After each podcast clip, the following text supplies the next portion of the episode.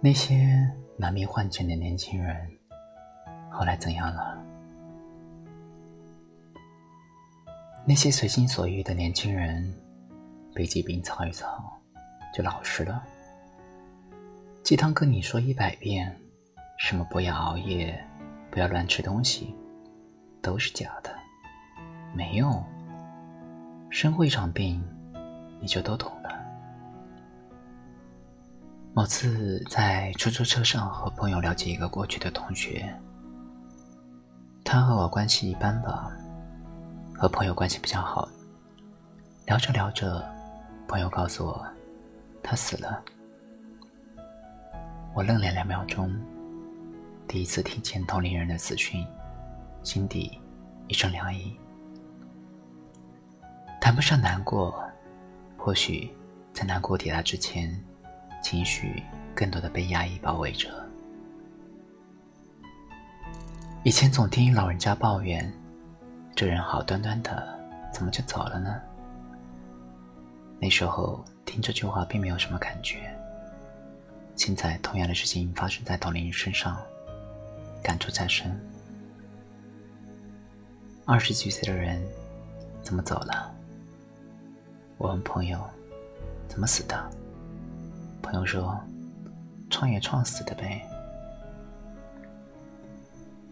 这句话逐渐在我心里勾勒出了这位同学的模样。才想起来，周周那会儿，他好像就挺爱折腾的，卖盗版碟、兜售考试资料、校园零食批发，这些都是他干过的事儿。想到这里，我难免把他的性格和人生联系在一起。试图总结出某种人生的必然。上天不只眷顾努力的年轻人，还会带走他们。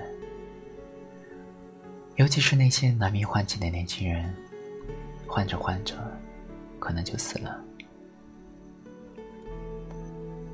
我想起某个认识的自媒体作者，一起和他吃饭，他非常抱歉的跟我说了一声：“能不能换个位置？”空调对着吹，身体有点吃不消啊。换好座位，他在跟我讲，自己颈椎病特别严重，稍微受点凉就不行。要是凉风对着脖子吹，基本上是要了他的命。他九三年的，有两个公众号，粉丝加起来有几十万吧。虽然赚的不少，但都是一个字一个字码出来的。他除了颈椎病，心脏也不太好，胃也不太好。他才九三年，人家用生命在写作，他用颈椎在写作，颈椎越来越坏，赚的越多。我第一次见到他的时候，人很高，但精瘦，小腿细的像晾衣杆。脸上的大部分时间都挂着微笑，但神色中总散发出疲倦的气息。我告诉他要歇一歇了，钱赚不完的。他说不行，没有安全感，还有信用卡没还，还要存钱买房。他准备把父母接到上海来。我问他怎么样才有安全感呢？他说。身上至少要三十万吧。约过了三秒钟，他摇了摇脑袋的说：“不对，三百万。”我问他要不要吃点甜品啥的，他说胃不好，喝热水就够了。他从包里掏出一个热水杯，我随口问了一句：“泡的是啥？”心里猜，大概是枸杞吧。一秒钟过后，他说：“大麦茶。”前一阵子，中年人用保温杯泡枸杞，被人在网上笑得不行。我觉得保温杯、秋裤这类东西，都是成长路线上的必然，没有什么好笑的。每个人终将拿起保温杯，每个人也终将老老实实的为自己套起秋裤，区别只是有的人还有消耗健康的资本。保温杯不意味着别的，不意味着保守和平庸，更没有别的什么象征性。他们只是为了健康的活着罢了。想要活着这件事儿，本身就是无可指责的。这几年，我疯狂的迷恋健身，没别的原因，对肌肉和曲线也没有额外的喜欢。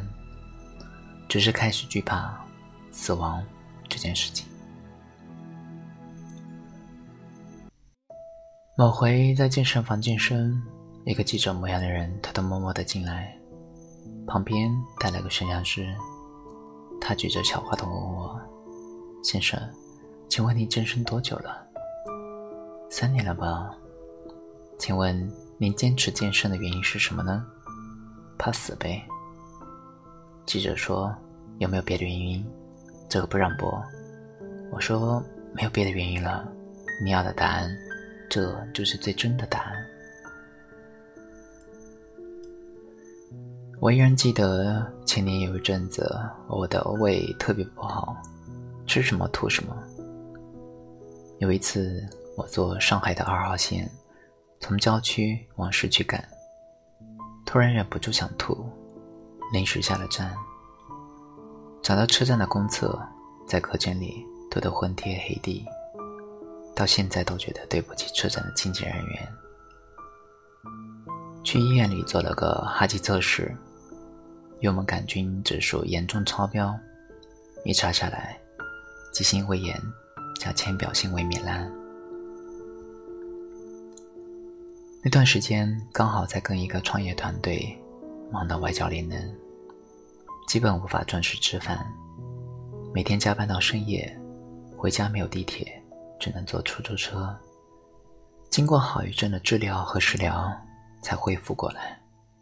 后来就老实了，知道自己的胃经不起折腾。从那以后，每天清晨一杯白开水，吃只吃温热的食物。不吃炸鸡，不喝奶茶，不舔奶盖儿。每天要锻炼身体，每天要摄入果蔬。于是总结出了个人心得：那些随心所欲的年轻人，被疾病操一操就老实了。鸡汤跟你说一百遍，什么不要熬夜，不要乱吃东西，都是假的。没用，生会长病，你就都懂了。从这个角度来说，疾病是最好的鸡汤，死亡焦虑才是最好的鸡血。前几年朋友聚会的时候，我们聊的都是八卦、游戏、电影、小说。今年见了几个朋友，聊的都是地产、社保。理财、就业、房产限购，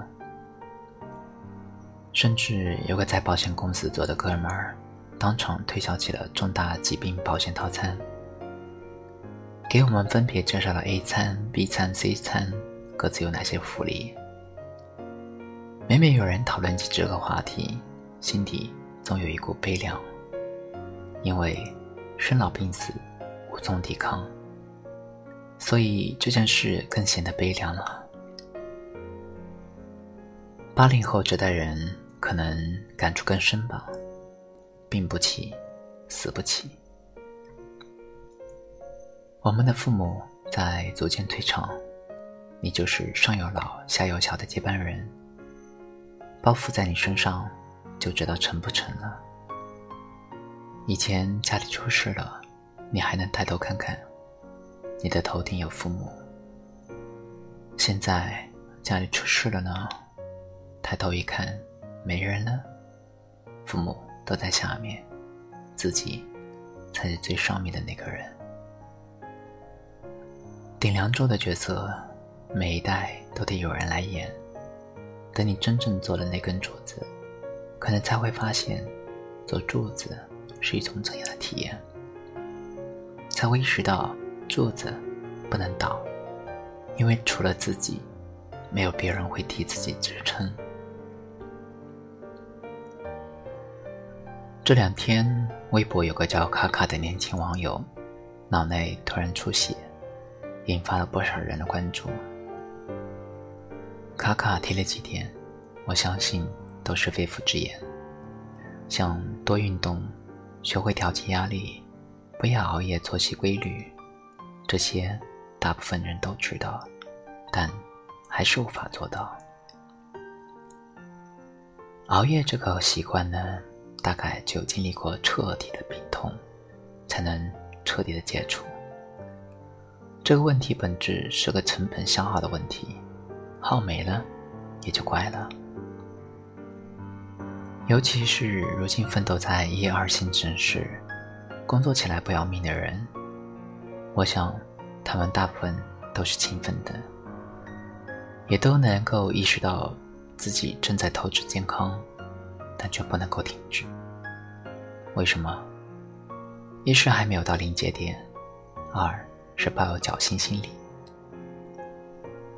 创业的人也都清楚，创业一是拼实力，二是拼运气。特别在健康资本这一块儿，有人运气好，一连好几周睡四个小时，早上八点上班，凌晨两点下班，没猝死。那是极好的，能过就过了。有的人命不好，偏偏猝死了。这个太难说，毕竟身体是一个何其大的变量。大家都在拿命换钱，谁先死，谁后死，大概只有神知道了。但凡处于创业中后期的人，都会开始特别注重身体的可持续性。雷军在金山工作的时候，曾是个最不爱睡觉、最不爱吃饭的人。那一阵子，不要命的工作也被视为是优秀人士的习惯。谁睡得少，谁牛逼；谁加班时间长，谁牛逼。但雷军只有一个：普通人，你每天睡四个小时试试，持续一周，大概就皮得连亲娘都不认识了。我比较反感一些鸡汤导师用自己经历忽悠年轻人，什么每天只睡四个小时，那真是在害人呢。你当年拼一拼，也许就过去了，但有的人拼一拼，可能就拼死了。不可否认，有的人就是能每天只睡四个小时，还元气满满，但那是极少数的。这个睡眠时间。不是大部分人都能接受的。正常成年人就应该保证每天至少七个小时以上的睡眠。这两年，微博还特别流行深夜、凌晨打卡，熬夜党、修仙党盛行，好像熬夜这件事特别值得炫耀。我只能把它当做当代人的有一种病态的审美。以前高中放学，和几个朋友一起去地下网吧打 DOTA，通宵一晚上，一点不觉累。早上回家洗一把澡，又是真男人，还能接着陪父母去菜场买菜，帮着讨价还价。去年跨年的时候，又和哥们儿一起去网吧，想共同回味高中时光，结果到了后半夜。几个人不省人事，欲仙欲死，一个个表情都跟拼命似的。这个年龄的人，只要通宵一晚上，脸就会立马发黄发白，皮肤一晚上积累下来油腻，刮下来能够炒一盆回锅肉。这一切似乎都在提醒我。我已经在人生的下一个阶段，我应该过渡到下一种活法。那个喝汽水的少年，终将拿起保温杯。不是不抵抗了，不是没有激情了，不是平庸了，也不是循规蹈矩了，只不过阶段性的调整，的确是该换一个姿势了。